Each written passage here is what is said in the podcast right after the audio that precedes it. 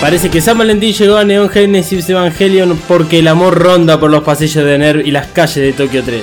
Hikari le tira a todos los perros a Toshi. Ikari mira con entusiasmo a Rei, la invita a comer y Risco, celosa, mira todo desde las sombras. Kashi y Misato un solo corazón. Kashi intenta abusar de Maya. Kashi también con los niños. Kashi, afejón toque, hermano. Todo esto y mucho más en el análisis del capítulo número 17 de Neon Genesis Evangelion titulado The Fourth Children. エヴァカエヴァカスストエピソード番号17 Episodio número 17. 愛は空中にある Lobbies in the Air. Bueno, arrancamos otro episodio de Evacast. Eh, como de costumbre, es- yo soy Almas. Eh, Supongo que está bien ya dejar de presentarnos después de 17 capítulos y algunos que fueron dobles. Eh, junto a mí está Malu, la otra ya veterana de Evacast. No te rías. Bueno, hola, ¿cómo están? Igual el, público se renueva, así que está bien presentarse, me parece. Está muy bien, eso es la, el one on one de radio, básicamente, lo que acabas de decir. Siempre el público se renueva. Igual si sos de las personas que está escuchando este podcast por primera vez en este episodio, te recomendamos de que vayas al número uno, porque es un podcast eh, destinado a que sea en formato serie, con lo cual es importante, más que nada, si no viste Evangelion, que vayas al episodio número uno, porque si no, hoy de todo lo que vamos a hablar te vas a terminar spoileando un montonazo de cosas. Eh, bueno, Emanuel sigue ausente, esta vez continúa en sus segundas vacaciones, lo que es tener padres. y este, además de tener 15 años, básicamente con 3 meses de vacaciones y que le fue todo perfecto en el colegio. No es casualidad que este episodio va a salir el 15 de, de febrero, día después de San Valentín, coincidiendo, digamos, con todas las salidas que tienen los episodios de Vacas, sale un día después de San Valentín y que trate como un capítulo con, con mucho contenido amoroso. No sé qué te, qué te parece a vos. Contenido machirulo, diría yo. un poco de, de abuso de poder, un poco de acoso en el trabajo y todas esas cosas. No sé por qué lo decís. No, ¿por qué será? ya vamos a ahondar en esto. ¿Qué pasó con todo el feminismo que tenía Evangelio, no? Este capítulo tira toda la mierda. Sí, coincido. Coincido respecto a este capítulo, respecto a, a todo lo, todo el machismo que, que, que mantiene. Em, machismo de ambos lados, desde el punto de vista de lo que hace Hikari y lo que hace Kashi, como eh, toda la situación de Hikari, que es la, la delegada de la clase, la que se está haciendo cargo de su familia básicamente, y que probablemente el padre eh, o esté trabajando en NERV, son cosas que no se saben y que a nadie le importan, pero se hace cargo además de las hermanitas. Eh, distinto es siempre la relación de Shinji con Misato y con Asuka, que este, bueno, él cumple un rol bastante particular y bastante distinto a lo que solemos hablar sobre machismo y feminismo. Unas cuantas aclaraciones antes de arrancar eh, con el análisis. Eh, es un capítulo en vole. O sea, todavía tiene recorte de presupuesto. Era obvio que iba a ser un bajón el episodio.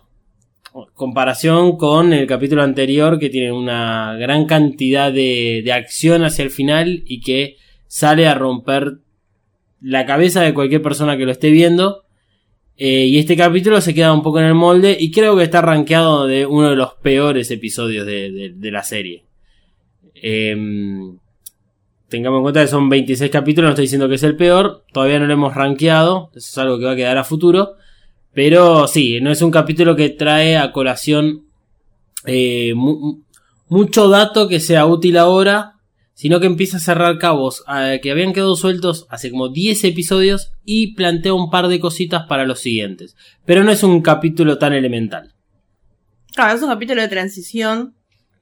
Y bueno, está, creo que es necesario para que nuestro corazón siga funcionando después de todo lo que pasó en los anteriores, como bajar un cambio, me parece que es importante. Sí, así como vos lo decís es correcto, porque el episodio 18 eh, vuelve a tener un pico de, de intensidad. Y si hubiese pasado en este capítulo, eh, probablemente muchas personas hubiesen muerto de un paro cardíaco. Eh, Que es donde ya vamos a ver a la unidad 03 con su flamante nuevo piloto y veremos qué pasa. No, no, no sé si vos viste el después de los créditos. No. No, yo sé que los vi, no me acuerdo qué pasaba porque lo vi hace como dos, dos semanas. Es más, estoy haciendo esta grabación sin haber visto el episodio hoy, si no lo vi hace como dos semanas y cuando hoy lo quise ver se me colgó la computadora. Así que no lo vi.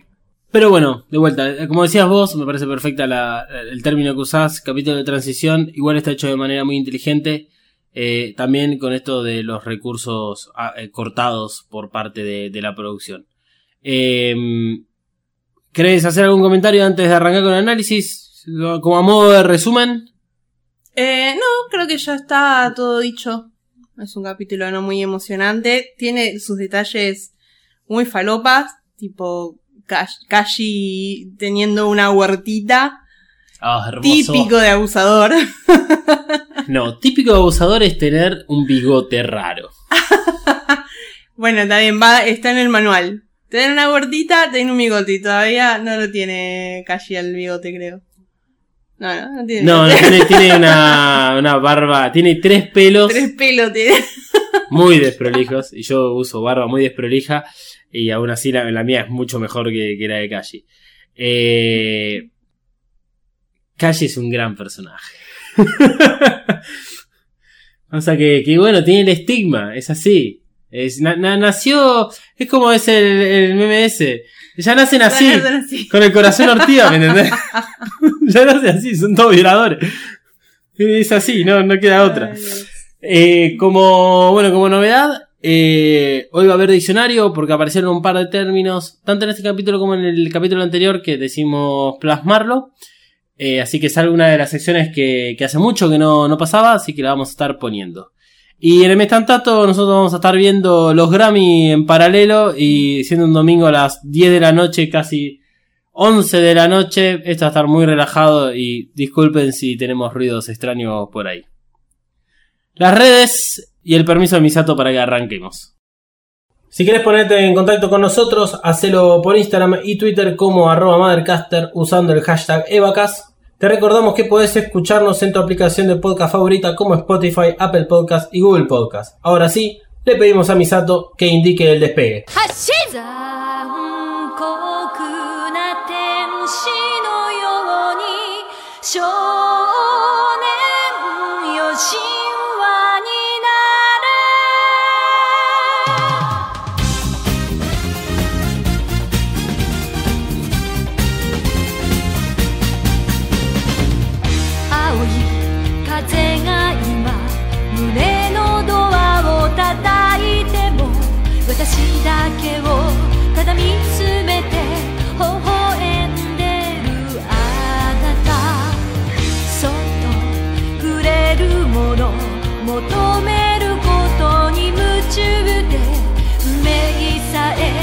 だ知らない痛いけな瞳。だ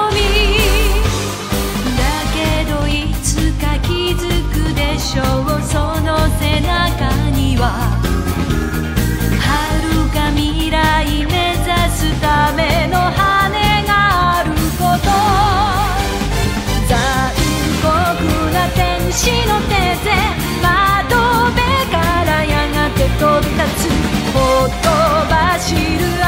熱いパトスで思い出を裏切るならこの空を抱いて輝く少年よ神話になれ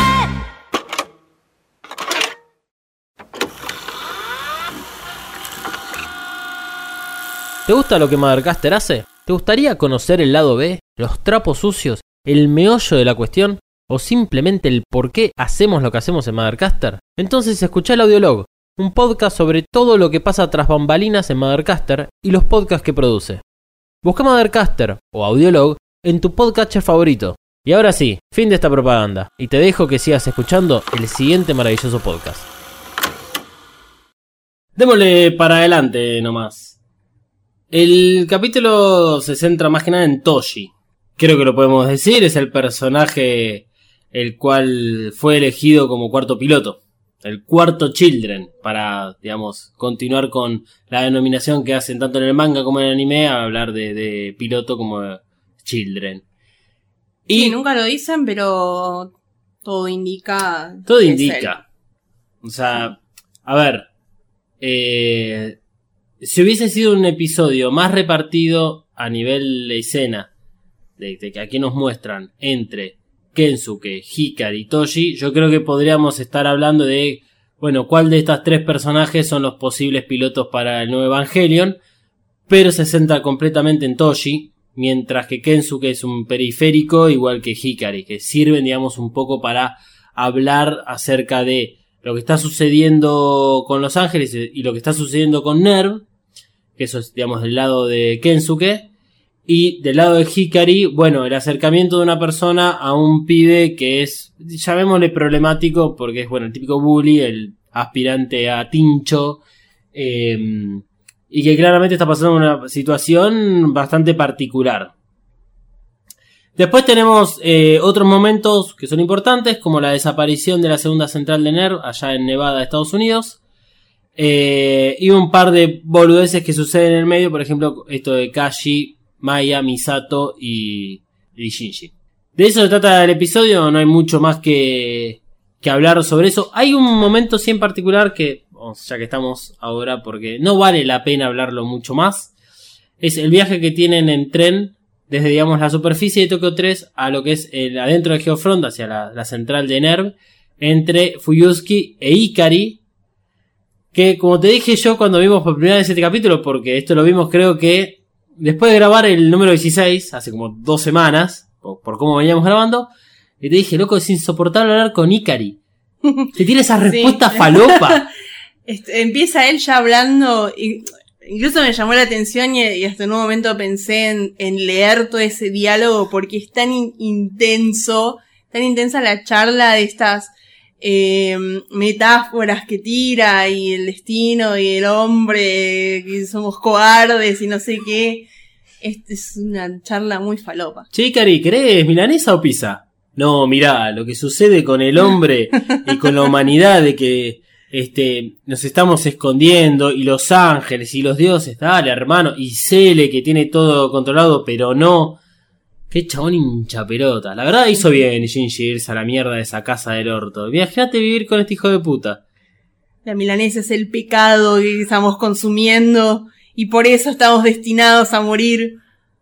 Dale, hermano, comete la milanesa. Te vas a morir de todas maneras. Bueno, es interesante lo que planteas respecto a eso. ¿Se van a morir de todas maneras? No sé, ya no sé a esta altura. Pero sin embargo, bueno, Fuyusuki es como que viene siempre a representar un lado más humano. Tiene una conversación similar cuando están en, en ese barco en Antártida. Cuando fueron a buscar a Lanza de Longius hace como tres episodios. Que sucede lo mismo. Fuyusuki le dice, che loco, esto está todo muerto acá. Y el otro no, gracias a la ciencia que nos permite vivir en este lugar donde el, pecado original, bla, bla. Fuyusuki le, le- como que intenta dar esa humanidad al robot que es Ikari, como diciendo, che, loco, pero mira que hicimos todo esto, la ciudad está bonita, eh, es una ciudad fortaleza, es la idea de, de- de la protección del ser humano, y vos me salís con que aún así querés destruir todo. Pero bueno, discuten un poco, de lo que sirve esa conversación es, es que discuten un poco lo que sucedió exactamente con la, con la sede esta de NERV allá en Nevada, Estados Unidos, que desapareció mágicamente. Y lo que trae a colación Ikari en relación a, a este suceso es como que él lo planeó. A mí me queda esa sensación, no sé si a vos te queda la misma sensación.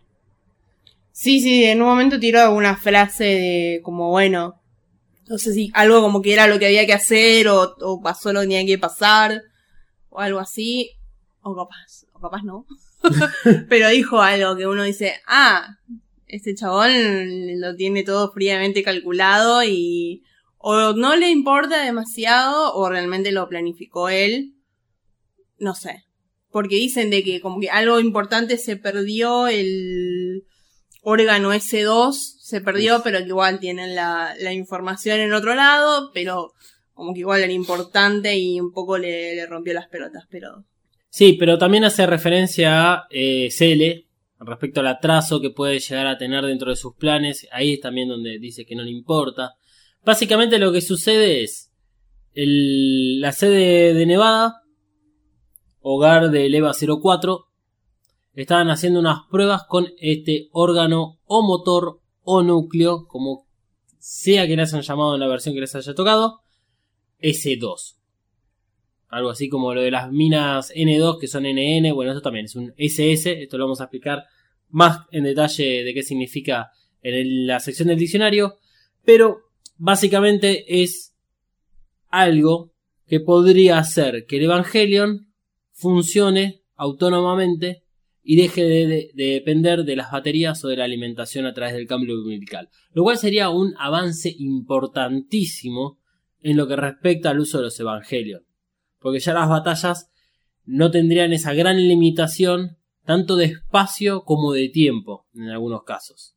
La cuestión es que esta prueba que realizan ahí con el EVA 04 falla y de acuerdo a lo que dice Risco es como si se hubiese originado otra vez lo del, sí, eh, lo del Dirac Sea, que es este mar de Dirac, capítulo anterior, en el cual Shinji quedó atrapado y bueno, luego mágicamente sale por poder absolutamente magistral del EVA 01 y gracias al ángel Eliel.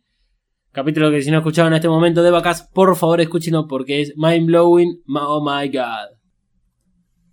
Con lo cual lo que está diciendo Risco además es que el órgano SS S2 o el motor o el núcleo S2 está como directamente relacionado con este universo digamos de bolsillo que se considera el mar de Diark. Eh, nada de todo esto después tiene una explicación, yo se los dejo muy tranquilo.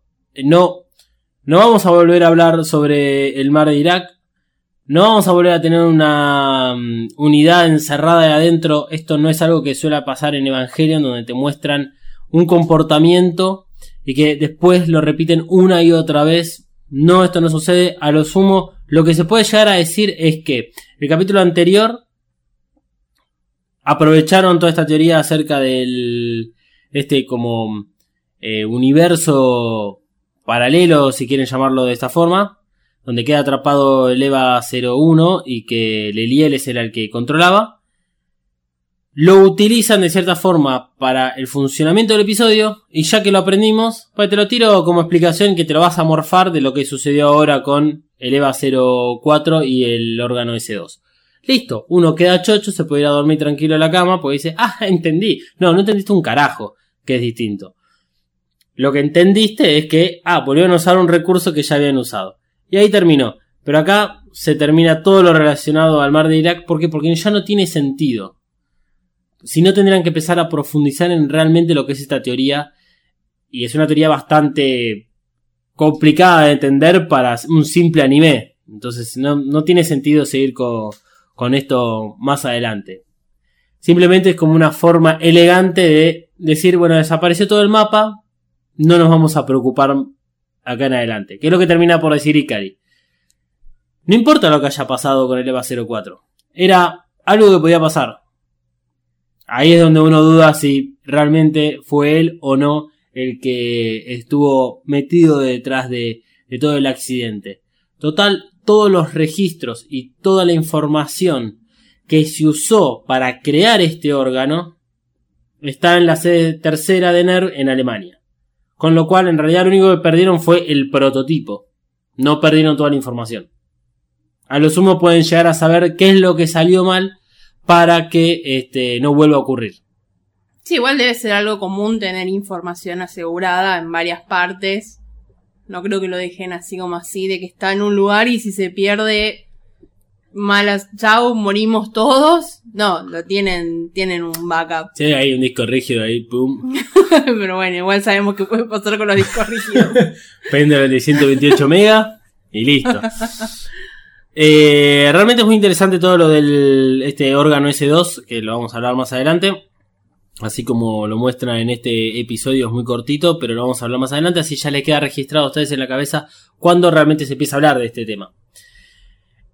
Una de las cosas que dice Risco y Misato casi en conjunto cuando están hablando de la desaparición de, la de ahí de Nevada, es esto es lo que pasa por jugar con cosas que desconocemos o eh, animarnos a hacer experimentos que o no, no, no sabemos los, los- los resultados que puedan obtener o no sabemos realmente con qué estamos jugando. Lo volvemos a linkear con la última frase de Risco que fue de qué clase de monstruo hemos copiado el EVA 01, que es el que destroza a Liliel y deja impactado a todos. Y acá como que vuelve a reiterar eso Risco. Risco se sigue preguntando realmente cuál es la verdadera naturaleza detrás de los Evangelion. Eh, es, es curioso que sea ella la que plantea estas incógnitas, porque es ella la encargada del proyecto E, o sea, del proyecto Evangelion. Es la, por lo menos es la encargada de la creación de los Evangelion. Hasta lo que sabemos en el momento. Después veremos cómo esto puede llegar a, a evolucionar más adelante. Y Misato que sigue desconfiando. Ya la desconfianza que tiene con Risco es total. La va a pilotear como pueda, digamos, para obtener la información que pueda obtener, a pesar de que sabe que Risco no se la va a dar. Sí, ya se reavivó, ya está haciendo preguntas, ya a- incluso a Kashi ya lo tiene entre el espada y la pared, que largame la información que tenés porque sé que ustedes saben algo más y no me lo están diciendo y va a estar, me parece que se va a poner heavy esa situación con Misato. La pregunta es por qué Misato tiene que saber esta información. Bueno, pero por, por todo el historial que tiene, por lo que pasó con su padre, me imagino que tiene muchas, esperando muchas respuestas sobre qué pasó y para qué está trabajando. No, no me parece, o sea, perdón, me estoy indignando, pero no, pare- no me parece algo descabellado que, que tenga tantas preguntas. No sé, vos también podés ir a tu trabajo, laburar de 8 a 17, horario de almuerzo. Sí, bueno, como tranquila. cualquiera de los empleados, como Maya, Bueno. pone, ponele Maya, sí. No, no te importa, Maya, rajá acá. Pero Misato, o sea, tiene un puesto importante, está realmente involucrada, tiene historia con esto. Me parece igual que se merece explicaciones. No, se merece explicaciones respecto de su padre. Sí, yo no sé si es el camino este que está recorriendo el lugar donde va a encontrar las respuestas. Ok, no te convence. Listo, vamos a sacar el cuchillo de arriba de la mesa. Y no sé, yo voy a hacer Team Misato. Vas a ser Team Misato. Yo no soy Team ninguno, te digo, eh. Pero hablando de Team Kashi, Uf, buah. Qué, qué escena bastante incómoda. Hay algo que tiene el capítulo, que es, vemos un Kashi con un par de actitudes que no habíamos visto antes, que en realidad sí la habíamos visto, lo que pasa es que están muy alejadas en el tiempo, en el momento que nos las muestran en el episodio. En el episodio en el cual van a la boda, arranca haciendo una investigación sobre la compañía Marduk, donde está en esa casa, eh, que está eh, digamos, eh, deshabitada, está la señora de los gatos que le da información, él tiene un arma, y que después cae comúnmente a... cae como sin nada a, a la fiesta, tarde, Misato lo reta, y que, ah, bueno, y sigue siendo como el Kashi que todos vemos y que todos conocimos. Y acá el cambio que vemos es inmediatamente en la misma habitación, no con las mismas personas, pero Kashi está haciendo su papel de Kashi, su papel de Tincho con Maya. Vaya a saber uno por qué lo hacía en ese momento. Si es que estaba intentando misatosizar a Maya, digamos, de alguna forma, para ya sea obtener información, para quebrarla, para tener un informante, para lo que sea. Maya es una persona bastante importante dentro de NER, porque es la mano derecha de Risco. Y si Risco es bastante difícil de acceso, Maya puede ser una persona a la cual, hasta incluso por una cuestión simplemente de rango dentro de lo que es eh, NERV, y Kashi probablemente tenga un rango superior a, a Maya, eh, pueda obtener información de ella o pueda presionarla de cierta forma para obtener información. Y una de las cosas que vemos es ese tacho de desordenado de latas. Él está tranquilamente tomándose un refresco de la máquina de, de refrescos. Maya está muy, realmente muy tímida, muy mal. Eh, la verdad es una situación de mierda. Tanto es así de que Calle se le acerca, le dice que si alguien, si le piensa decir a alguien lo que acaba de pasar, le iba a cerrar los labios con un beso. A- Además es como un- una especie de romántico de boleros de los años No, 70, cero no sé. No, pero es lo que en una, una época puede haber sido un romanticismo. Arjona te Sí, canta ese tema, ¿eh?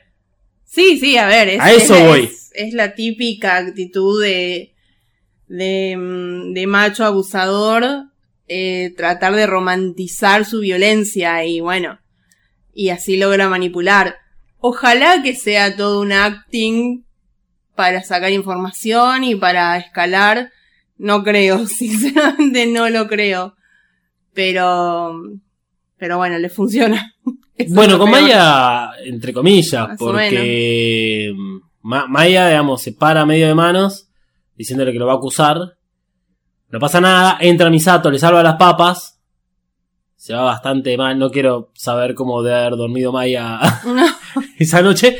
Este, pero automáticamente cuando Misato entra a la habitación, Kashi cambia completamente. Ahí es donde vemos el tacho ordenado. Eso es la, referencia clarísima a este, este cambio de personalidad que tiene Kashi.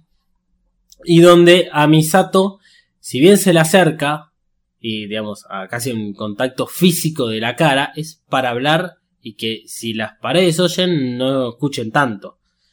Entonces, Kashi, acá vemos realmente que Kashi está jugando un papel, ya sea el de espía como sea el de macho abusador. O sea, ambos pueden ser papeles o ambos no pueden ser papeles, pero Kashi tiene muchas aristas, muchas máscaras eh, puestas. Eh, esto que en algún momento decíamos de que no se sabía si era agente de NERV, de CELE, del ministro del Ministerio Interior de Defensa japonesa, o sea, que puede ser, como vos también decías, al mejor postor el tipo va y se vende. Lo vemos acá claramente. Y la conversación que tiene con Misato es la que vos decías. Misato está pidiendo información a Kashi porque sabe, bueno, de que él la puede conseguir o intenta presionarlo un poco. Esto que Misato decía antes que llegó un momento que intentaba utilizar a los hombres para su propio beneficio. Y cuando muchos capítulos atrás yo decía que iba a ser interesante la relación entre ellos dos, tiene que ver con estas cosas. Porque se empieza a dar vuelta la, situación que teníamos al principio entre Kashi y Misato. En la cual era como ese, sí, el chabón pesado con la ex. Y hasta incluso nos hace replantear un poco de cómo fue su relación durante cuatro años cuando estuvieron viviendo juntos, cuando ellos se autodenominaban como que eran muy pibes.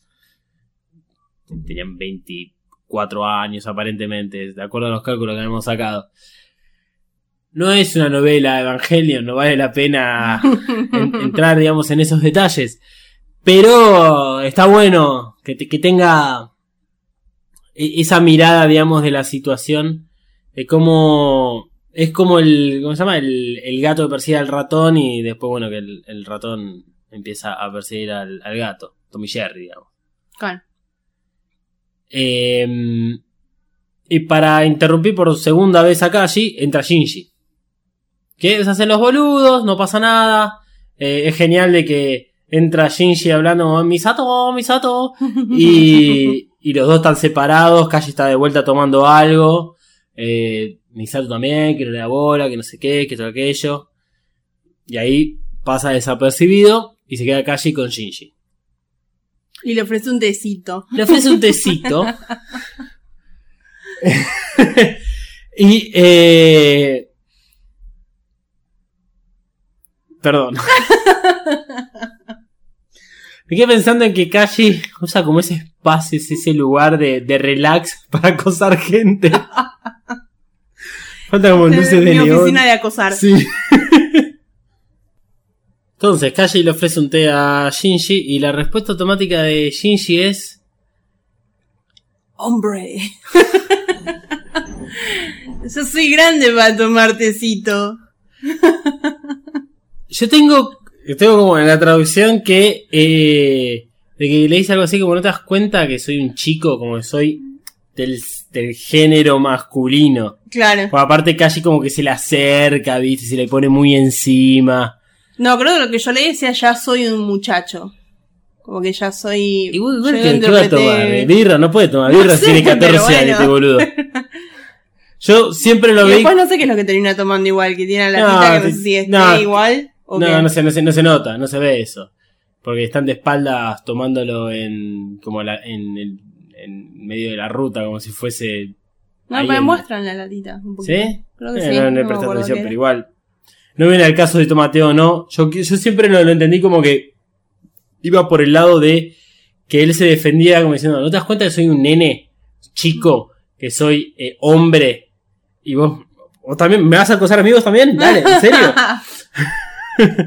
Pero en este momento sucede algo que en algún punto yo les había dicho cuál era ese rol que tenía Kashi con respecto a los pilotos.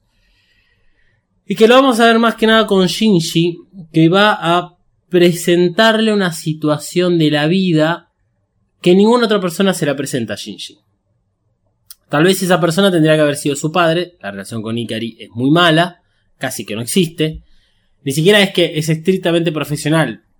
Porque hablar de que Ikari es el director de NERV, el gerente general, el dueño o lo que sea, y que uno de sus cumpleaños sea el hijo, no quiere decir que tenga una, este, relación laboral. Porque ni siquiera se ven. Es, es tan amplia la escala que no tiene sentido hablarlo de esa forma. Tendría que ser con Misato, tal vez. Con quien, ha- con quien Shinji pudiese sentirse tal vez en confianza como para hablar de ciertos temas. Y tampoco sucede termina sucediendo con Kashi. Porque dentro de las habilidades que tiene Kashi es justamente tratar con las personas de que sabe más o menos cómo entrarle, entre comillas. O sea, tal vez con Maya podría ser mejores amigos, pero si está necesitado de información y de tiempo, va a ir a cosa, punto. En cambio con Shinji se toma otro tiempo, y una de las cosas que le dice inmediatamente es que una vez que Shinji entra en confianza, no tiene miedo en decir lo que piensa y le pasa a llevarlo a su lugar sagrado, que es como medio que lo define, que es muy importante esto porque en un mundo en el cual todo está devastado, siempre vemos que se habla sobre la comida instantánea, esta que come Misato, donde en las imágenes que hemos visto de Nerv, no, no se ven campos de sembrado, o sea, uno no ve una gran, digamos, llamémoslo así, una manufactura del agro, en el cual uno diga, bueno, claro, Japón acá tiene todo su, su- sus vaquitas, sus campos con el maíz, sus materias primas. Eso mucho no se ve, queda muy, muy de lado y estamos en medio de una ciudad que es hiper tecnológica y en el Geofront de que supuestamente está dado todas las condiciones como para la eh, subsistencia del ser humano. De eso se trata Geofront, no solo en NERF, sino teóricamente. Geofront es un lugar en el cual se puede vivir la vida independientemente de lo que ocurra fuera del Geofront. Y va este tipo que te planta sandías. Y que lo hace de la forma más artesanal posible. Está regando con una regadera Sí. una plantación de sandía. Vos me estás jodiendo.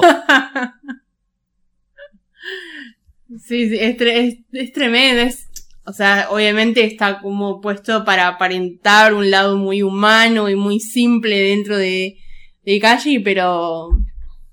No, no te cree nadie, Kashi. Bueno, el otro día vimos Polar.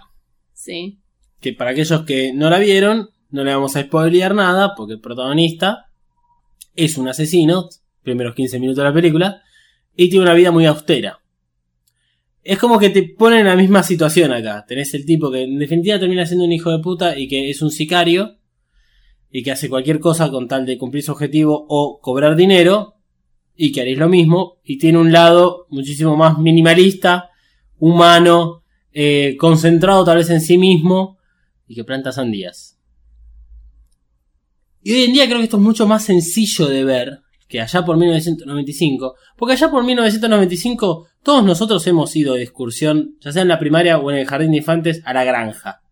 Yo no sé si hoy en día se sigue haciendo esto. Que todos los pibes lo único que utilizan es el celular, la tablet de la computadora y llevarlos a un lugar en el cual puedan tener contacto con la tierra y hacer algo, digamos, de, con sus propios medios es muy importante. Esto es lo que intenta mostrarle un poco Kashi en, en, este momento. Es, es el valor de lo que uno puede hacer y no solo de lo que uno puede lograr de forma positiva. Si yo cuido la semilla, cuido la planta, respeto los tiempos, eh, la, le doy de tomar agua, en todo caso le doy las vitaminas a la tierra, lo que sea, voy a tener una sandía. Si no hago nada de todo eso, no voy a tener nada, o se me va a morir la planta o cualquier otro tipo de eh, efectos negativos. Entonces, eso tiene consecuencias. Y es un poco lo que le está enseñando Kashi. Kashi viene a darle un lado humano a Shinji que hasta el momento no tiene de ningún otro, eh, de ningún otro personaje. Porque, insisto con eh, que tendría que ser de Misato y que Misato a veces cumple ese rol, pero también es, directamente la persona de la cual Shinji tiene que responder todo el tiempo en el campo de batalla o es su tutora dentro de la casa. Y es a la cual se va a revelar Shinji. Con Asuka no puede contar, sus compañeritos de, de colegio, tanto Toshi como Kensuke, digamos, sí están, pero no es lo mismo. Le falta, digamos, la figura paterna, por decirlo de alguna forma, le falta alguien más dentro de su círculo social que le pueda brindar un contexto que no tiene hasta el momento. Y ese es Kashi. ¿Te guste o no? Créeme, quédense tranquilos que Shinji no va a ser tan abusador. Tan. Manuel se estaría cagando de risa lo que acabo de decir. Yo sé que no lo ven así ahora. Y es como el análisis sobre el análisis del análisis. Pero ya no voy a decir esto que iba a decir. No voy a decir esto que iba a decir. No voy a, no voy a decir nada más yo tampoco. Pasemos a otro tema. Pasemos al último tema que queda, que es Toshi y todo lo que sucede a su alrededor. El capítulo arranca con él. Y en estos recursos hermosos que tiene Evangelion de, de acortarlos, es. Y que, y que además, esto, esto es lo que es más interesante si, si hay alguien de ustedes que escucha el podcast, le gusta, no guion o eh, lo que es llevar una narración adelante y que aún así se entienda lo que sucede. Toshi está caminando por un pasillo abierto, como si fuese un balcón largo, que puede ser el colegio, su casa, un museo, cualquier cosa, escuchás voces femeninas, ese estereotipo obviamente, son enfermeras. El tipo está caminando por el hospital. Y durante los últimos tres capítulos nos hicieron recordar todo el tiempo de que yo- Toshi tiene una hermana. Toshi efectivamente va a visitar lo más que pueda a su hermanita al hospital. ¿Por qué? Porque el padre y el abuelo trabajan en NER y trabajan todo el día. ¿Dónde está la madre? Creo que a esta altura todos sabemos de que las madres no existen en Evangelion. Ok.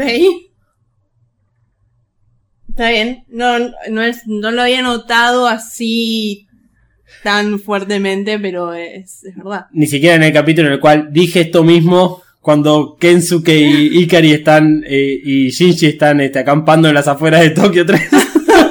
ok. Y dije, ¿y dónde está la mamá de Kensuke? No está. ¿Por qué? Porque Kensuke dijo, mi mamá está muerta. Igual que la tuya, Shinji. Ok. Y en ese mismo capítulo eh, hablan, eh, no sé si en ese mismo capítulo o en el anterior, que es cuando Toshi pelea con Shinji, Kensuke le dice de que los únicos que tenía Toshi era su hermana, el abuelo y el padre. Claro, sí, sí. Bueno, No, jamás lo había asociado, pero bueno, ese es un problemita que tengo yo. no, está bien. Incluso eso, el- la escena donde, donde Shinji le dice a Rei que, que va a ser una buena madre o... o Sí, se- que podría ser una se buena lo madre. dicen a Risco. No, se lo dice Risco también dice que, que no, nunca va a ser madre. Ok. Está bien, todo empieza como a tener ahí un poco más de sentido y, y a ser un poco fuerte esa frase. Sí, por todos lados nos están diciendo que las madres, por lo menos estos pibes, no, no existen, están muertas. O sea, no importa cuál sea la razón. Claro. O sea, no, no, no, no se sabe. O sea, el común denominador es que, bueno, la, la figura materna no está. Este. Es una de las cosas que no se llegan a explicar. Si querés, después teorizamos lo que queramos, podemos, nos ponemos a anotar cada uno de los nombres de las madres que tampoco existen, porque creo que no están, no, no, no- nunca fueron ideados los nombres de las madres de ellos. Claro. eh, No, y yo le, damos una, le damos este, una muerte y listo, se acabó. Claro. No, no, Eh, yo ya estoy flasheando, tipo, no, no puede haber madres. O sea, o las madres eh, son para exprimirles algún jugo para algo, entonces por eso también dicen que no van a ser madres o que no pueden ser madres. el famoso jugo de madre japonés. Bueno, si está la, la leche de tigre, ¿por qué no va a haber el jugo de madre? Qué asco. Bueno, entonces Toshi. va comúnmente a visitar a, su hermana al hospital. Hablan de- del buen hermano que es Toshi. Muy similar a lo de Kashi. Hablábamos de que es un Kashi en potencia, pero tiene su lado humanitario muy presente. Y que es una buena persona, más allá de, de lo. de lo poco sutil que es en algunos aspectos, como decirle a Asuka y a Shinji de que se comportan como una pareja. Se lo dice de forma despectiva, no se lo dice de forma jodiendo, ay, basta los, los novios, la pareja, o sea, tienen ya las pelotas con la situación. Y es lo que suele demostrar siempre. El chabón va a dar su opinión, y no importa el tema del cual se trate, y no la va a cambiar. La cuestión es que nos pasean por todo un día de colegio, en el cual él se saltea el almuerzo porque alguien lo cita a la oficina del director y si pudieron reconocer la voz de la persona que lo recibe a Toshi, es Risco. Ah, Muy bien ese detallecito. cuando Toshi va a la oficina del director, que no se ve, es solamente la puerta media entreabierta, más o menos, la que habla que le dice, ah, Toshi Suhara. El, contesta- el otro contesta sí, y la voz esa es de Risco. Si lo vuelven a ver el capítulo y lo escuchan con más atención, es de Risco el, eh, la voz. Con lo cual ahí tenemos la como décima cuarta pista del capítulo de que el cuarto elegido para pilotear el Evangelion es Toshi. Por eso es que al principio decía que esto probablemente no sea un spoiler. De, las otras... Tengo una duda en la parte que están charlando Risco y Misato, que le dice que como que van a conocer el nuevo piloto y qué sé yo. Em, Risco menciona algo como que están, o sea, todos los que están en la escuela son como candidatos a ser pilotos, ¿puede ser? Algo así. Todos los del grado 2A son posibles pilotos. Con lo cual, una de las cosas que, que no están diciendo es que todo lo del Instituto Marduk es al pedo, porque ya los pilotos saben quiénes son. Nos vuelven a, a reforzar esta idea de estas fantasmas, estas empresas fantasmas que constituían el, el coso Marduk. Creo que esto se lo tira Kashi a Misato en Sí, le dice que Marduk no existe, que Claro. no existe. No existe, hermana. que, que Marduk no existe y que está todo manejado por Nerf. Exactamente. Entonces, por eso es que este capítulo cierra muchos cabos sueltos o nos vuelven a reforzar estas ideas acerca de pequeñas cosas que se van diciendo y quedan ahí que tal vez uno no toma, pero que vuelven a pasar y que nos vuelven a decir, mira, todo esto es una farsa, ya todo el mundo sabe quiénes son los posibles pilotos. Puede ser que Kensuke sepa algo de esto. Por eso es que el chabón está re pesado con Shinji mientras hablan ahí en la terraza de la escuela de que él quiere ser el piloto y si puede ser él el que sea el elegido y si le puede decir a Misato que lo elija él. y- Y Shinji, Shinji es yo, totalmente desinformado de la vida, que no, no le llega ningún tipo de información ni se calienta en preguntar. Eh, me sentí muy identificada, lamentablemente, con Shinji en ese momento. Pero Kensuke se la maneja, ¿eh? Porque dice, ah, no, que debe ser de que Misato no, a vos no te quiere Claro. preocupar con estas cosas. Lo cual va un poco por lo que decía Misato. Uh, cuando Shinji se entere de quién va a ser el próximo piloto, se va a preocupar mucho. Porque, y porque Shinji se siente responsable por lo de la hermana de Toshi. Toshi es un amigo de Shinji y sabe lo que es arriba del Evangelion. Sí, bueno, ella dice que también, algo que, otra pregunta que, que también tenía, em, que bueno, que todavía como no está recuperado emocionalmente de todo lo que pasó en el capítulo anterior. Y el capítulo este 17 empieza con, con que la están interrogando a Misato Sí. y le están preguntando si efectivamente el ángel intentó contactarse o hizo contacto con Shinji. Y la verdad que no me acuerdo si Misato sabe que, que sí lo hizo y lo está negando o ella realmente no lo sabe. No, Misato no sabe. No, Misato Shinji no, no dijo nada de lo que pasó. No importa O- si dijo no, no, no debe dijo. ni entender tampoco. No, exactamente. Todo esto sucede cuando Shinji está en los últimos segundos de vida y es cuando básicamente se, se deja morir.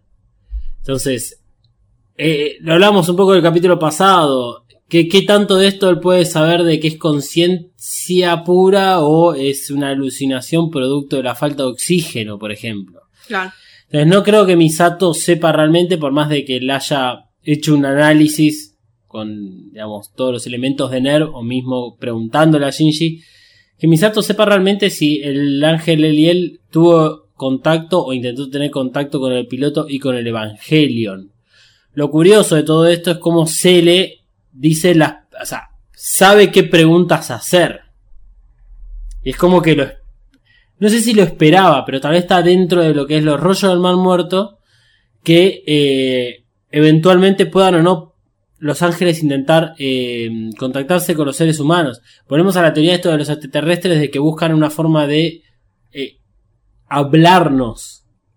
Y tal vez no son del todo malos, o sea, qué sé yo, o sea, creo que cualquiera lo haría. Si viene alguien, en vez de tocarte la puerta de tu casa, entra, y lo primero que pensás es que te están afanando. No que te viene a pedir una taza de azúcar o que viene, o es el vecino que viene a presentarse. Decirte, hola, ¿cómo estás? Y no entiende las costumbres del lugar porque no sé, es extranjero. No, no, no.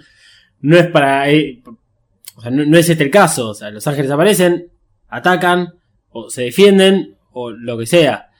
Pero.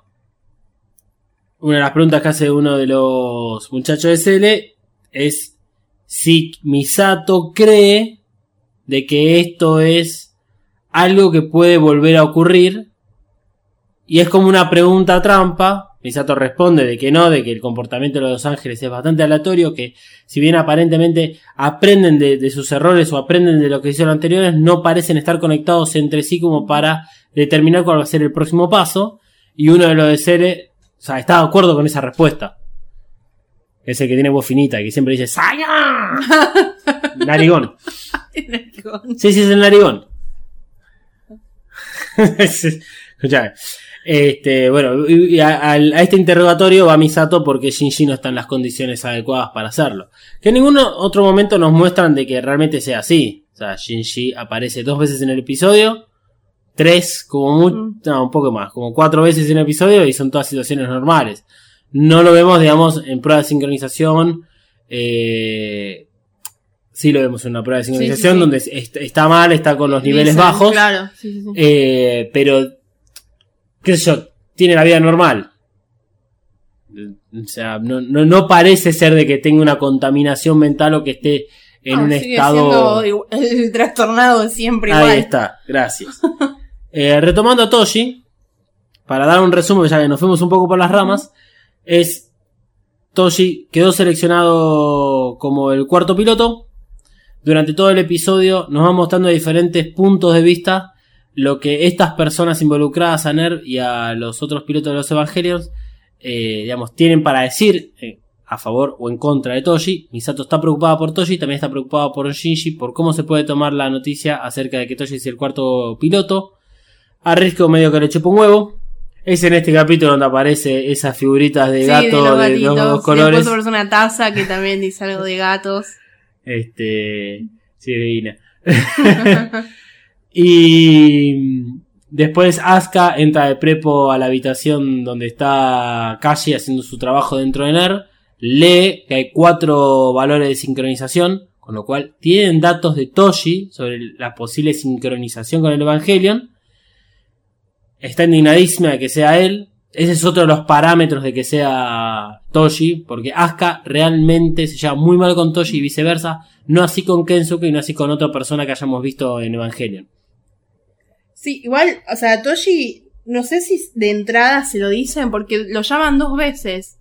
La primera vez le dicen como que está encargado de, de- de las tareas de ese día o cosas así, Sí. que le lleva las, la, el boletín o las tareas a Rey. Le tiene que llevar las tareas a Y después Rey, la segunda vez que lo llaman y el chabón vuelve transformado. Bueno, vuelve pa- muy pa- mal. paremos eso. la moto ahí. Sí. Ahí la zanela ahí, pum, a un costado. El que lo, el que lo llama para que le dé la tarea a Rey es el profesor de la clase que Sí. siempre habla de segundo impacto. Y siempre dice el mismo discurso. Sí. O sea, es genial de que no solo usen la misma pista de grabación, sino que además es creíble que el flaco siempre diga lo mismo. Porque no tiene otra cosa que decir. Claro. el, después lo llaman a la. a lo que es este la, la, la oficina del director. y Ahí es cuando vuelve transformado. Y ahí es cuando se queda solo en el colegio haciendo las tareas posteriores a la clase. Que es cuando está comiendo porque se había salteado la, la hora de la comida. Previamente nos recordaban lo mucho que era mala comida. Hikari se acerca. Le, pregunta si, si quiere que lo acompañe para llevarle las cosas a Rey. Ahí bueno, lo engancha Shinji, el boludo que está dando vuelta por ahí, ¿viste? y eh, después, más tarde, Hikari también le vuelve a hablar, como intenta acercarse y le dice esto de que él siempre, bueno, come la comida de, lo que es la cantina de ahí o de lo que le da al colegio y que él, ella le podría preparar eh, comida o que se coma las sobras de, de, de lo que es la, la comida que ella le prepara a sus hermanas y para ella misma. Lento, lento, Toshi, pero entiende de que hacía referencia que lo estaban invitando a morfar. Ahí es cuando vuelve transformado. Ahí es donde él está. Está como comiendo y no comiendo. No le está prestando atención tanto a Hikari. Está mirando las llamas del incinerador, de la basura. Está jugando solo al básquet. O sea, está pensando si aceptar o no, digamos. Entre Claro. comillas. Sí, es loco porque al principio, va, creo que era más Kensu que el que decía que le gustaría pilotear y qué Obvio. sé yo, pero los- como que los dos se ven emocionados y quieren conocer y quieren hacer todo, pero cuando te toca es como decís, uh, bueno, ahora Bueno. sí realmente tengo que poner el cuerpo, tengo que arriesgar mi vida. ¿Cómo, crees que, que... ¿Cuál fue la oferta de Risco? Para que No, Toshi no esté que- pensando en la situación. No creo que le hayan preguntado. No, No, creo pero que tenga te una elección. negar. ¿Puede negarse? A ver, No creo, a ver, capaz que puede negarse, pero de alguna manera lo van a empezar a apretar para que acepte. bueno, No a, creo a que- eso voy. A ver, Claro. Shinji es el hijo del dueño. O sea, si bien lo apretaron, como que casi lo ahorcan, él dijo que no, que no, que no, y en un momento el viejo le dice, bueno, andate, no sé para qué viniste. Y la traen a Rey en camilla hecha pelota. Mm. La Rey no sabemos su historia, pasada antes de, digamos, los sucesos del primer episodio, pero, digamos, se puede decir que está por su propia voluntad. Lo mismo Asuka, entrenada, diseñada para pilotear el EVA. Este es el primer caso que nos demuestran hay otro tipo de juego dentro de lo que es la elección de los pilotos. Porque no nos olvidemos lo siguiente. Hay una conversación que está teniendo Risco con Ikari, solos, a medias, solos, llamémosle solos, que es cuando están mirando a Rey ahí flotando en el Sí. SL dentro del Dummy Plug eh, Plant. Y que están hablando que el Dummy System podría o no funcionar con el nuevo piloto, pero eh, Risco dice no, mejor no, tiene todavía errores, no es conveniente usarlo para la prueba de sincronización y de activación del EVA 03. Tenemos un núcleo que eh, podemos configurar para usar con cierto piloto. Entonces, si bien fueron con Toshi porque tenían el núcleo del Evangelion disponible para reconfigurarlo para que lo pueda usar Toshi, también pueden haber elegido otro. Si toda la clase del 2A son posibles pilotos, pueden ir a elegir a cualquiera si se niegan. Por eso es que digo, ha- hago esta pregunta, o sea, ¿vos creés que pueden llegar a ver haberle hecho una oferta a Toshi? Y probablemente sí, probablemente tenga que ver con la hermana, porque por algo la vienen mencionando y por algo la, la mencionan al principio. Y bueno, sí, siguiendo con la anticipación e incumplimiento, sí, veremos qué sucede en el próximo capítulo, que es cuando, bueno, se, supuestamente se va a activar la unidad 03 con Toshi como piloto. Ya que toqué el tema de Ikari y de Risco, nos están hablando tanto con Rey adelante, y que bueno, está toda esa situación en la cual Ikari le invita a comer a Rey, y Rey sonríe. En general cuando Rey está dentro de esa, de esa como pecera, yo siempre la veo distinta. Mm. No sé si a vos te pasa algo Sí, similar. incluso cuando, cuando Ikari le dice, bueno, ya, ya terminamos, abre los ojos y sonríe y lo Sí. ve como wow. Es- sí, sí, es sí, es, como, es- la ve muy diferente, sí. Y Risco que está bueno. disco no le cabe nada. No le cabe nada. la muestra ahí medio en sombra, con una cara y la está Arpía. matando con la mirada. Eh, y bueno, después, o antes, a esta altura no, vale la pena este, ser certero en esta información, tienen un entry plug rojo que está suspendido en el aire y ellos están mirando. Hay una imagen de la placa que tiene colocada el entry plug que dice Dummy System Rey 2015, creo, que es el año. Y lo que hablan es que Ikari le dice a Risco, bueno, coloca el Dummy System en el EVA 01 y en el EVA 02. Y que con que solamente haga creer al Evangelion de que tiene un piloto adentro, basta. Y Risco le dice, ojo, eh, que esto igual no puede suplantar un alma humana. ¡Pum! Ah, bueno. o sea, ¿de qué me estás hablando, querida? Em, creo que es momento de aclarar un toque de cierto funcionamiento de los Evangelion. El Evangelion, ya lo hemos mencionado muchas veces, tal vez es como que no, no se logra entender en su totalidad y hacerlo visible dentro del Evangelion, porque no hemos tenido un, un diagrama de una bisección de, del Eva. El Evangelion tiene un núcleo, más o menos a la altura del pecho, un poquito más abajo también de lo que vendría a ser el esternón. Y siempre que hablamos, cuando Shinji tuvo estas experiencias con esta persona, esta, esta como mujer que, que se le aparece momentos antes del Berserk, como que siempre digo de que viene como del centro, que viene, no solo el centro de la pantalla, sino que viene como del centro del Evangelion, cuando Risco habla de la profundidad del plug y que se va acercando más al núcleo, al núcleo del Evangelion. Eh, entonces, esto que dice Risco, tenemos un núcleo para reconfigurar para Toshi. O sea, el núcleo, llamémoslo como si fuese el motor, la, el órgano fundamental, el cerebro en sí que tiene el Evangelion. Seguramente tiene otros roles. No vamos a, a seguir eh, hablando de esto ahora. Porque va a jugar un papel fundamental más adelante. Y respecto al Dummy Plug, que menciona Ikari, es el Dummy Plug que veníamos hablando en otros episodios.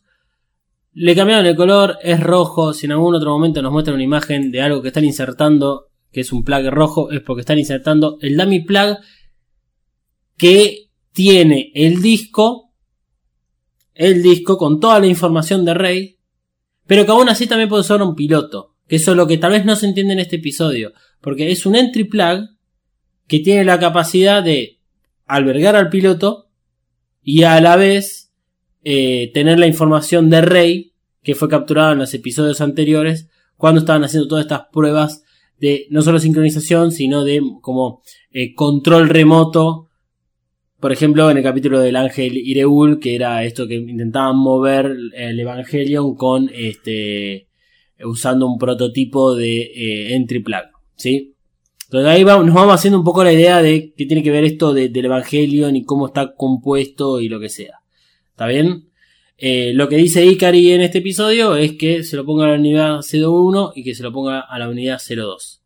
Después si lo usan o no, yo creo que lo están usando como un plan B. ¿Sí? Hasta incluso tiene sentido, porque si vos me estás diciendo de que puede controlar al Evangelion, que, digamos, puede imitar a un piloto, el Evangelion puede sentir la presencia de una persona ahí adentro, puede generar un 80 feel, bueno, empezamos a tener un poco más de humanidad dentro de NER y dejan de usar este, personas o nenes, viste, para usar los, los Evangelion. O sea, al fin una buena hicieron, hermano. Sí, aparte, incluso menciona como que, que- son. que tienen que ser niños o algo así, se risco en un momento. Sí, creo que, no sé si en este episodio, hay varios episodios que lo usan, eh, esta frase, creo que dice Maya en un momento, como tratando de sentir un poco compasión, porque son pilotos, nenes. Eh, Sí, como que remarcan eso de que. Más allá de todo, son niños, son sí, pre- preadolescentes o adolescentes. La verdad es que llega un momento en que vos decís, ¿qué tanto de esto realmente lo están haciendo por hacer. Hoy en día hay un japonés intentando hacer una cosa por el estilo, ¿viste? Y va a estar todo bien, porque son japoneses. La verdad que no. No tengo muchas respuestas para este caso en particular. Eh, bueno, poniendo Toshi, porque to- todo nos ha llevado a Toshi en este episodio. Eh, como vos decías, hubo un antes y un después después de la reunión que tuvo con Risco. Veremos qué sucede en el episodio anterior. Creo que no nos queda más, digamos, por, por indagar. Yo propongo hacer como un resumen muy rápido más o menos lo que sucedió. Ya que fuimos y venimos por muchos caminos que se nos iban abriendo, como muchas pestañas. Así que este, básicamente eh, Toshi es el cuarto piloto elegido por NERV. Sabemos que NERV elige los pilotos. Todo lo que es el Instituto Marduk es mentira. Se lo confirma Kashi a Misato. Misato está preocupada por Shinji porque es amigo de Toshi. Asuka está muy enojada porque el próximo piloto iba a tener que convivir dentro de NERV con eh, Toshi. Y significa además eso para Asuka también un posible contrincante. Si ya la venía pasando mal con que Shinji le, le ganó en, en, este, en los niveles de sincronización, eh, ahora puede ser que tenga otra persona que sea mejor que ella y se le frunce un poquito de locote. Eh, que está mal. Kashi abusó básicamente de todo Nerv, pero intenta enseñarle un poco de humanidad y de un lado B de la vida a Shinji. Y caridad respuesta falopa a cualquier cosa que le diga a Fuyusuki. Eh, Risco se muestra muy celosa de Rey y de la relación que tiene con Ikari. Y por ahí va la cosa. Em, bueno, los dos momentos que, que me olvidé de mencionar mientras hacía este resumen. eh, uno es que Ikari está bastante interesado en la vida personal de, de Rey. Porque en este momento tenemos que ver esas circunstancias que hace que sea asquerosa. Que le pregunta cómo va en el colegio. Están bajando por las escaleras mecánicas. Y Rey le responde que sí. Y es como decir... Ah. ¿Por qué el abusador ahora este, se interesa en mí? Y bueno, después de eso que, que le invita a comer. ¿Por qué vemos en Ikari un acercamiento hacia Rey? Eh, no, no sé, no sé si responderlo ahora. Realmente ahora no, no sé si vale la pena. eh, para no. Incluso para no dar mala información. Básicamente por eso. Y el segundo momento es cuando Shinji y Toshi van a la casa de Rey. Utilizan todos los mismos cuadros de cuando Shinji va por primera vez y entra tímidamente, solo cargaron encima a Toshi. Y que Toshi está... Ya antes se lo veía medio incómodo con la situación, por eso es que le pide a Shinji que, que lo acompañe. Pero a su vez vemos el cambio de Shinji, de que está mucho más en confianza eh, con Rey y que no tiene problema en, en entrar hasta incluso de limpiarle la, la habitación, a lo cual Toshi se niega completamente porque no es trabajo de hombre. Entonces Shinji lo hace igual, le chupa un huevo, entra Rey, ve la situación, Shinji sin temor a nada le dice, mirá, lo típico, entramos, la puerta estaba abierta, vos nunca estás, esto es un quilombo, te limpio la casa. Y este Rey responde de una forma de la cual no habíamos visto nunca a este, este momento, ella misma lo confirma y se lo agradece a Shinji. Mientras que nunca le había agradecido nada a eh, Ikari. Y por eso es que creo que tal vez la única razón por la cual nos muestran ahora en este capítulo cómo Ikari, por un lado, se interesa en Rey, es por cómo Rey está reaccionando a las situaciones con los demás. A Ikari sigue teniendo como esa relación extraña que tienen ellos dos, pero que con Shinji están acercando un poco más, están como rompiendo sus propias barreras para llevarse mejor, hasta incluso tener no sé, una relación de amigos, aunque sea, y que ella se queda, bueno, arriba de la cama, boca abajo, diciendo arigato, nunca le dije estas palabras, ni incluso a él, y vemos, no me acuerdo si en ese momento o antes, que otra vez la referencia a Ikari, que son los anteojos que este fue, fue como el, el, el, el- el premio que se quedó ella tras el, la heroica salvada que le hizo Ikari cuando ella sufrió la fallida activación del EVA 00. El souvenir. El souvenir, gracias. Eh, que a medida que vamos, va pasando el tiempo, los anteojos de Ikari, que es, que es esta representación del mismo a través de Rey, eh, al principio ella los cuidaba y lo guardaba dentro de la cajita y después lo tuvo consigo cuando finalmente pudo activar el EVA 00 correctamente. Y después tenemos siempre imágenes de los anteojos rotos. Es, es como se está rompiendo esa relación. Es- to- todo ese, digamos, significado que tiene, que tiene este capítulo y que tiene estos momentos de Rey que, así como es ella, de que no nos muestra mucha información, de que ella no va a hablar, ella no nos va a decir nada por ella misma, sino que son los otros detalles que nos da el anime que nos habla por ella. Me parece, me parece maravilloso. Sí. Bueno, ¿algún comentario antes de que pasemos a lo que es la el diccionario del día de la fecha? Eh, no, nada, bueno, que, o sea, al final dijimos que es como un capítulo en que no pasan muchas cosas, pero a la vez sí pasan bastantes cosas y hay bastantos, bastan, bastantos, Bastante, claro, bastantos o bastantas. bastantes. Claro, cuando termina en E, entonces hay que usar el O y el A. Claro. En tu cara, Rae. Eh, bueno, pero a la vez hay bastantes detalles eh, a los que prestar atención. Y, y, o sea, no, no es un capítulo igual como para pasarlo por alto. Es, es importante verlo, me parece. No, a ver, tenemos que robar con este podcast y lo vamos a hacer interesante si hay que hacerlo interesante, es así. Pero la realidad es que vos ves el capítulo y lo pasás por alto. No, a mí, sinceramente a mí no me pareció, así me, me pareció un capítulo, si bien sí es de- re de transición, pero con sus detallecitos y sus cositas interesantes. O sea, Eva 01 que desgarró de las entrañas a Leliel, Bueno. grita como una bestia desaforada Esas cubierto cosas- de sangre. ¿Me entendés? Esas cosas a uno lo condicionan también. O sea, viene de, de, un- de unos eventos muy, muy zarpados, entonces. Sí, es por eso que parece como que no pasa nada, pero, pero pasan cosas. ¿Te animás a tirar algún tipo de... Ah. De frase. Eso me quedé pensando. De frase de qué puede pasar en el capítulo que viene. Eh, imagino que tal vez van a hablar un poco del EVA 03, que se lo ve arribando también en una posición como de cruz. Muy, muy buena escena también. Eh, y bueno, no sé, a ver, en un momento dijiste como que iba a estar. que iba a Sí, estar capítulo. el, el 18. Eh, no sé, al. a- a- y- a- habrá algún ángel, tal vez sea el momento de.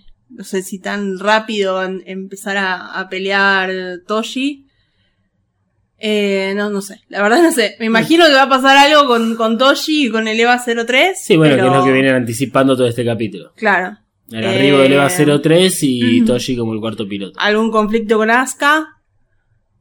Y no sé, ¿qué más? No me imagino otra cosa. Ya no, que ya. Me he imaginado tantas cosas que podían pasar y después pasan cosas que.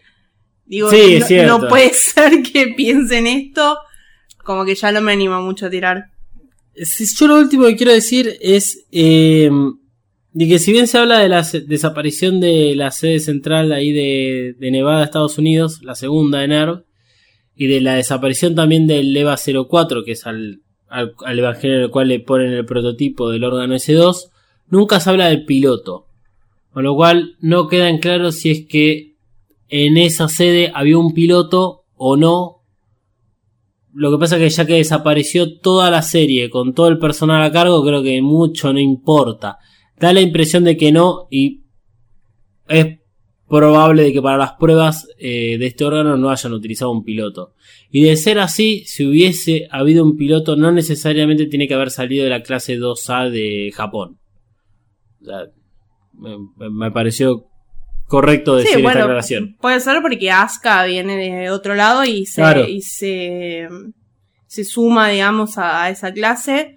Y bueno, dicen que, sea, perdieron el EVA 04, algunas otras cosas y murieron miles de personas. Pero. Eh, así que puede ser que haya, que haya habido un piloto ahí, pero bueno, como que no les importa tanto. Total, tenemos unos cuantos backups. A ver, fueron ellos los lo que ocasionaron el. O sea, indirectamente fueron ellos los que Sí. ocasionaron el segundo impacto, así que un par de, de muertes más no les importa. Eh, lo que sí, esto lo sumo a una información que había dado el. Creo uno de los políticos rusos que tiene una reunión con Ikari arriba de un avión, de que en ese momento estaban hablando de los diferentes Evangelion que se estaban haciendo en diferentes sedes NERV y, o sea, son muchos más de los que, de los que generalmente vemos. Esto que de repente te tiren de que el 3 está viajando a Japón porque Estados Unidos se lo quiere sacar encima porque está cagado en las patas después de lo que pasó con el 4, también significa que puede haber más Evangelion en otras sedes. Como sabemos que había en China, que hay este, Rusia y que hay en otros lugares.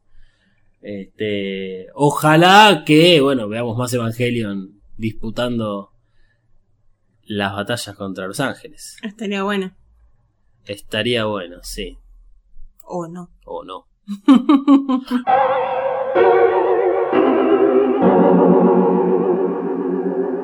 Diccionario.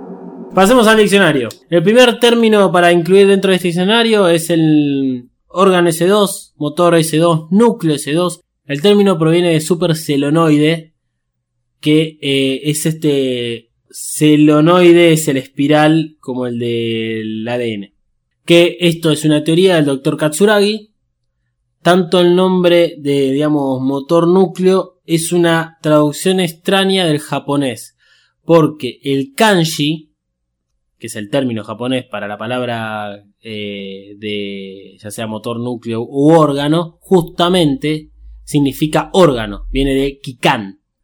Entonces, en algunas traducciones, como la tuya que vos vistes, figura como órgano, lo cual tiene mucho más sentido, ahora vamos a ver por qué, mientras que en otras traducciones, especialmente las que son en idioma inglés, tanto el audio como el subtítulo, lo traducen como motor o núcleo. Y si buscan en páginas eh, de internet, eh, ya sea tipo de Bagix o en Reddit, se van a encontrar al órgano S2 con la palabra engine. Eh, Y, y- y esta es la, tra- la- la confusión que trae, porque motor siempre está asociado a una cuestión mecánica, mientras que órgano está asociado a una cuestión biológica. Y en realidad este órgano está más asociado a una cuestión biológica que a una cuestión de motor, digamos, algo mecánico. Hmm. Este, Por eso es importante esta aclaración. Independientemente de si son buenas o malas traducciones, la base en la cual Dr. Katsuragi eh, planteó su teoría y en la cual el, digamos, la, la sede central de Alemania trabajó está basado en el núcleo sacado a Yamshel. El cuarto ángel que, que aparece, que es el segundo que nosotros vemos, recordemos primero Adán, un segundo que todavía no nos han dicho, el tercero Yam, eh, eh, y el cuarto Yamshel, que ellos recuperan casi en perfecto estado el núcleo tras la pelea con el EVA 01. Ese núcleo lo mandaron a Alemania, hicieron todos los estudios, obtuvieron todos los datos, aplicaron lo que fue la teoría de Katsuragi e hicieron el prototipo del órgano S2 y se lo mandaron a la gente de Nevada para hacer la prueba con el EVA 04. Por lo tanto, Los Ángeles tienen un núcleo, que esto ya lo hemos visto, que Nerv está intentando, digamos, copiar y poner dentro de sus evangelios para tener una capacidad ilimitada de funcionamiento.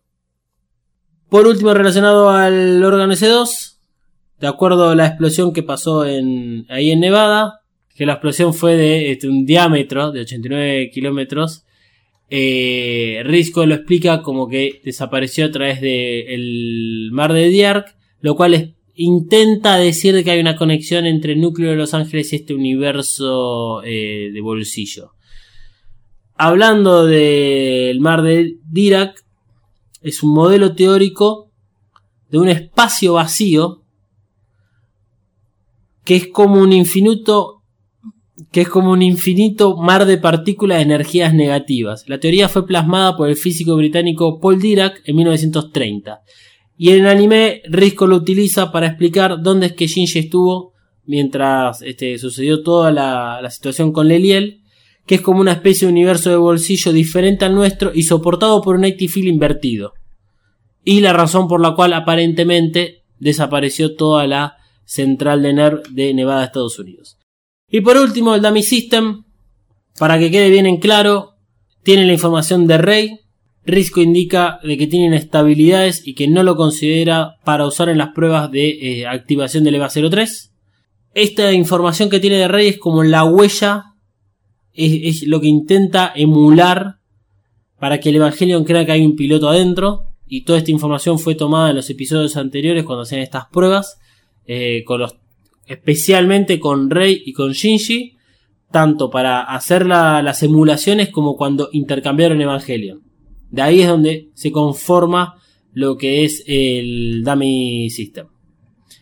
Eh, del inglés dummy es como un muñeco. Se suele utilizar eh, dummy, no, no muñeco como de juguete, sino dummy como muñeco de pruebas. O sea, lo- los muñecos esos que están dentro de los autos de, de pruebas de choques son dummies. Sí. Eh, es eso. Eh, y su característica fundamental es que es un entry plug rojo. Cuando veamos de acá en adelante que hay un entry plug rojo insertado dentro de un Evangelion es porque adentro tiene los discos con toda la información de Rey. Creo que eso es todo. Me pregunto cuánto va a durar un capítulo que realmente tenga información para explicar. va a ser muy difícil, muy difícil cuando tengamos que rankear lo- los episodios de, de Evangelion. Porque nos vamos a matar. O sea, si este capítulo yo dije que es un capítulo del orto. eh, y nos pasamos hablando casi una hora y media. Hora cuarenta. Está bien, con saltos en el medio relacionados a, a los Grammy. Pero, pero bueno, prepárense. O sea, me gustaría hacer podcast más corto, sí, porque así los escucho más rápido. Obviamente, Evangelion no es el caso. Cuando hay que analizar, No, aparte vale la pena. Toda, o sea, Sí, la información, los datos que, que estás tirando, para mí re valen la pena. Y la verdad que, a ver, ustedes piénsenlo como una inversión. Quieren volver a ver la serie 18 veces hasta entender, hasta entender todo. Leer cuántas páginas se encuentran en internet, más las teorías que, que tira la gente, más los documentos que salieron de diferentes formas. Porque hay mucha información que yo tiro que no salió en el anime, no salió en el manga, sino de que salieron, por ejemplo, a través de eh, informes secretos que están dentro de una computadora dentro del juego de PlayStation 2. Ah. Bueno, O, por ejemplo, cuando se estrenó, eh, creo que Diendos de Evangelion, en Japón repartieron unos panfletos, que es el llamado Red Cross Book, que tiene una explicación de un montonazo de cosas. Y solamente cierta gente lo tiene, que por suerte mucha gente lo subió a internet y lo ha compartido. Eh, Y hoy en día hay un juego para celular que si lo quieren bajar, bájenselo. Si quieren disfrutar la serie y no la vieron, no se bajen el juego porque tiene personajes que todavía no aparecieron o que están en las películas y este estaría bueno de que no no se spoileen esa situación, pero porque está saliendo hoy en día mucha información nueva que se presupone que puede salir para la cuarta película o no, nadie sabe, esto es un misterio pero que está basada en un anime secundario que están sacando y que es medio falopa y dejémoslo ahí. Dejémoslo ahí porque si, si vamos a hablar de falopa, tenemos que hablar del, de Fly Me to the Moon, de que el del día de hoy, que es Aki Jungle, es una versión medio tecno. Sí. De que ni idea por qué la pusieron, no vale la pena ni averiguarla. Ese sí, saltéenlo porque no es una buena versión. Así que para ir a comer unos ricos bombones helados de día, tus redes, Malu. Bueno, me pueden encontrar en Instagram y- y en Twitter como Mariana Flores B corta L. La flamante nueva community manager de Mothercaster, arroba Mothercaster y hashtag Evacast en todas las redes sociales para comunicarse con nosotros. No, a mí me van a encontrar como arroba Dalmas, guion bajo NDG, tanto en Instagram como en Twitter. Y tal vez de vez en cuando ponga alguna foto. Pero tiro comentarios muy buenos en Twitter. Es cierto. No, no son buenos. Bueno, esto ha sido todo por hoy. Que tengan una buena semana. Un feliz Valentín. Un feliz San Valentín. Me quedaba más los domingos. Eh, y bueno, que se hayan llenado amor con este gran episodio lleno de abusos por doquier.